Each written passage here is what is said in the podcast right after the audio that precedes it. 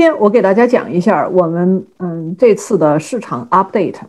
今天是九月份，那我们的数据主要是来源于八月份的数据。美国的这几个大的机构，他们每个月都会把数据发出来，所以我们淘沙找房是每个月都密切的为大家关注着市场的任何的变化。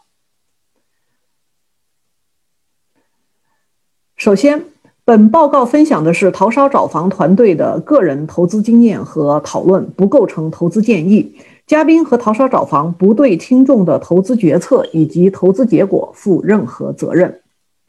今天呢，我们这个市场介绍主要是这几个部分：第一，看一下八月份的房地产市场数据以及租房的市场；接下来呢，就是大家比较关注的两个新闻，一个是 eviction ban 结束。还有一个是 forbearance 也即将结束，这两个对房地产市场有一些什么样的影响，以及 foreclosure 的数据有什么样的变化？接下来我们就讲几个关于宏观经济方面的一些指标，看看他们对房地产下一步的走向有一些什么样的影响。最后，我再次给大家介绍一下淘沙找房的数据。我们投资就要基于数据，客观的去看问题。所以，这个淘沙找房的数据对大家的投资是非常有帮助的。根据 Realtor.com 的数据，八月份主要有这么几个情况：全国的 Active Listing 比去年下降了百分之二十五点八，而包括 Pending Listing 在内的全国未售房屋呢，则是下降了百分之十三点八，与。二零一九年相比，active listing 的库存下降了百分之五十二点八。可能大家就比较关注的是一点，嗯，有有一些听众可能听过我上次的分享以及 Michael 的分享，就会关注我们这个月八月份和前面的几个月比起来会是什么样的状况呢？我现在的这张 slide 给大家讲的是跟一一年之前的比较，而下面几张呢，我们就会具体的看一下那些图像。看这几个月发生了一些什么样的变化？与一年前相比，全国市场上新上市的房子比前一年是涨了百分之四点三。在过去的一年，大城市呢则是涨了百分之五点一。所以这个就是说，我们新上市的房子还是有所上涨的，对房地产的这个市场是有一定的缓解作用的。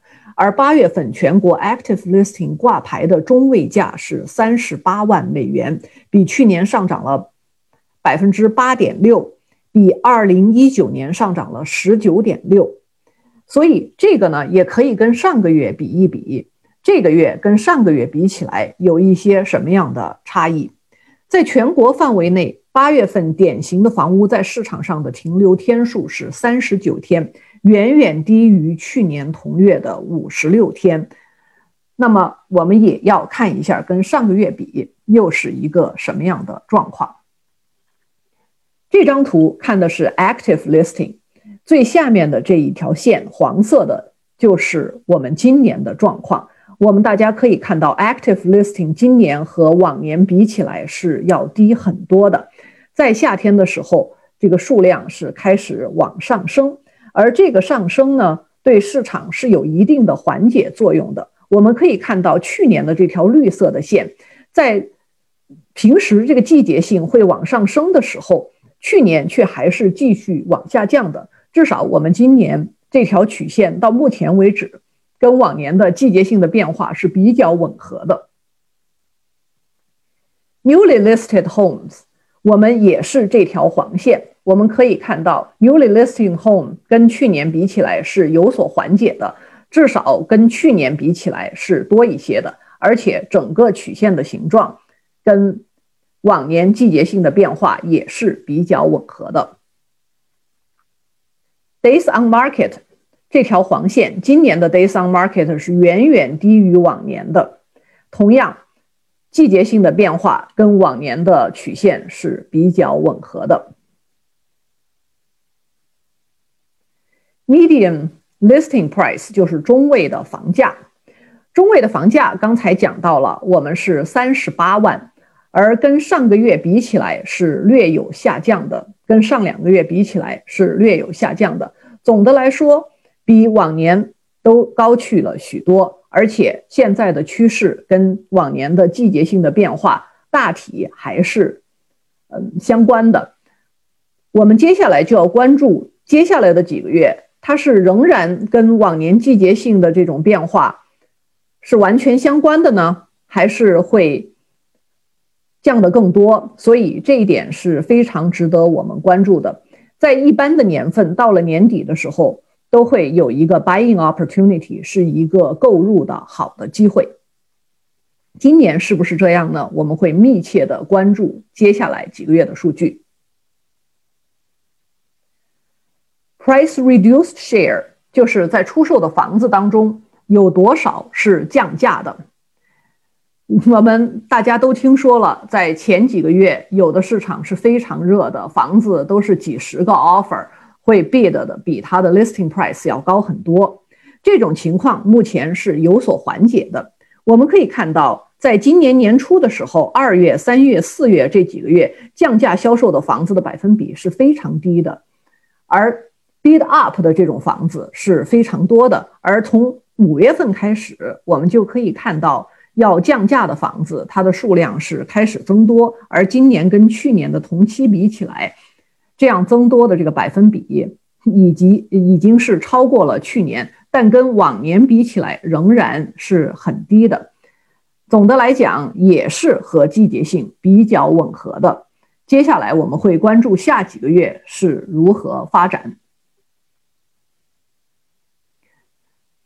这张图是 Zillow 的 Home Value Index，这个跟前面讲到的 Median Price 它不是一个概念，所以我们也可以看到这个值是不一样的。Zillow 的 Home Value Index 在一年的变化，就是从今年从去年到今年的变化是增长了百分之十六点七，这是全国性的。而 Zillow 对明年的预计还是比较乐观的，是十二点一。所以，Zillow 并没有认为明年会是一个房地产市场 crash 的这么一个情况。相反呢，Zillow 对明年的市场还是比较乐观的。但是它这个数字实际上跟前一段时间的 forecast 比起来是稍微有一些下调的。接下来我们看一下租房的市场。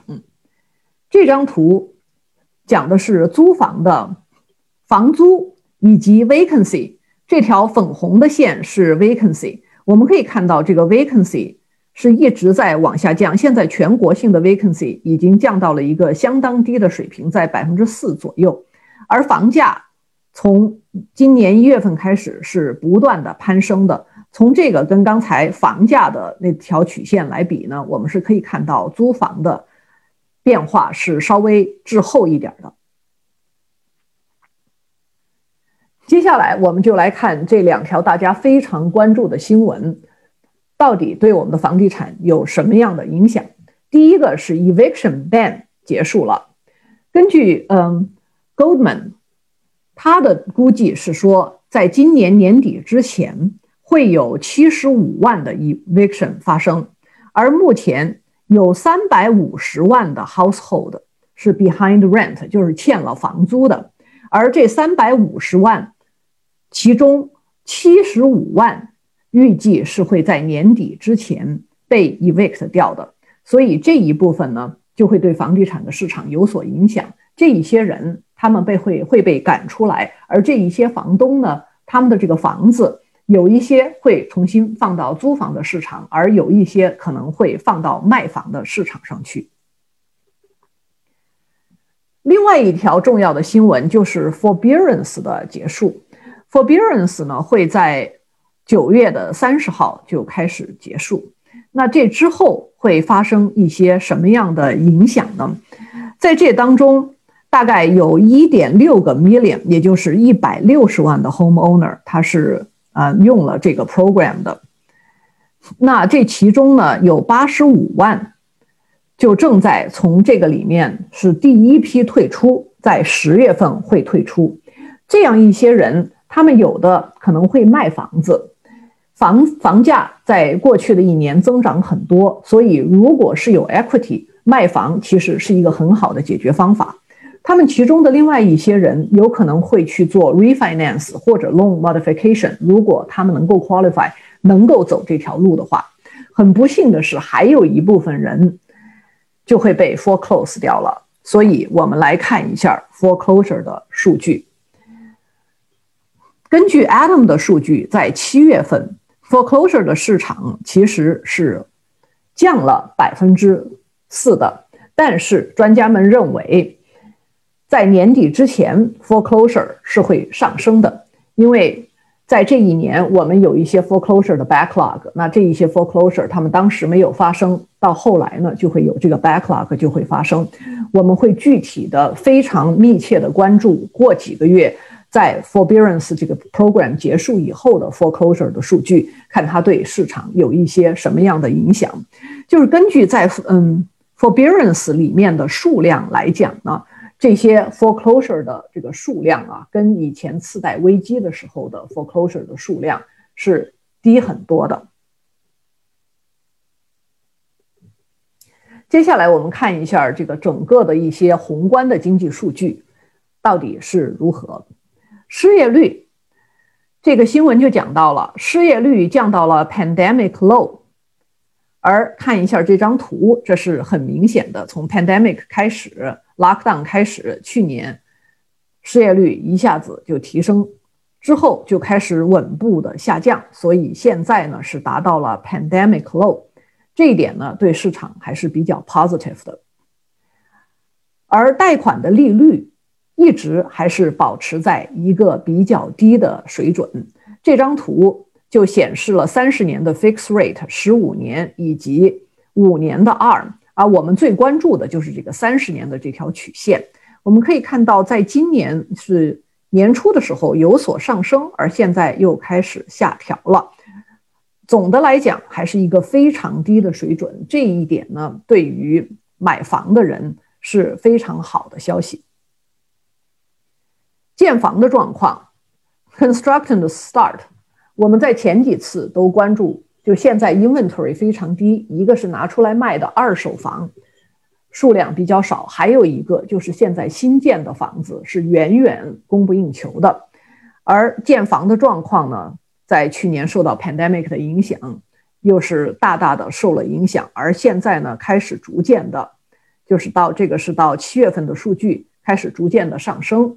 希望在不久的将来能够对 inventory 稍微有一些缓解的作用，但是目前来讲呢，这个 shortage 仍然是存在的，尤其是对于一些比较小的 entry level 的房子，这个 shortage 就短缺还是比较严重的。通货膨胀也是大家最近比较关注的一个问题。那这张图我们就可以看到，从去年。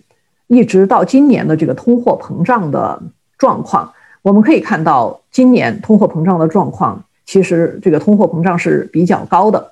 这点对房地产的影响是有以下的几点的。第一个就是房地产它本身就是在这个指数当中的一个部分，本身就会反映在里面。然后呢，嗯，跟 construction 有关的，跟房地产有关的一些的。Cost 也会表现在里面，所以这些成本上升了，对房地产的影响是比较大的。还有一点就是消费者他们购房的能力，当通货膨胀提高的时候，那他们会花在其他地方的钱多了，那相对对他的购买力是会有影响的。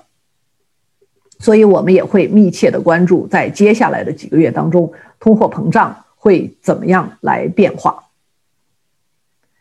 淘沙找房的数据。在我们淘沙 home dot com 上面，大家可以去看一下这个数据。我们都有排名，就是房价提升的排名，哪一些城市是房价提升的最快的？还有哪一些城市是现金流最好的？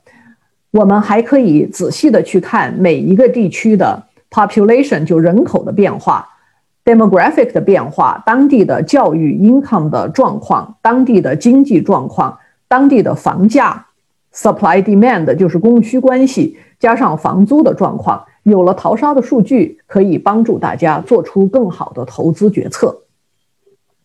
总的来讲，从前面的几个数据来看，今年到目前房地产的这个非常热的市场稍微有一些缓解，而目前到八月份的数据来看，它跟往年的季节性的变化的曲线是比较吻合的，所以年底可能是一个比较好的购买的机会。当然，房地产地区性是非常强的，全国各地有的。超前有的滞后不能完全一概而论，所以具具体情况具体分析，欢迎大家到淘沙网站上去具体的分析一下每一个自己关注的市场，并且要考虑一下自己的风险承受能力，因为房地产的市场总是不断的变化的，而我们。有了这些数据，可以帮助我们做出最好的决定。但是无论怎么讲，大家也没有水晶球，所以一定要考虑自己的风险承受能力，把现金流、升值等等各种因素考虑在里面。好，那谢谢大家，我今天的分享就到这里了。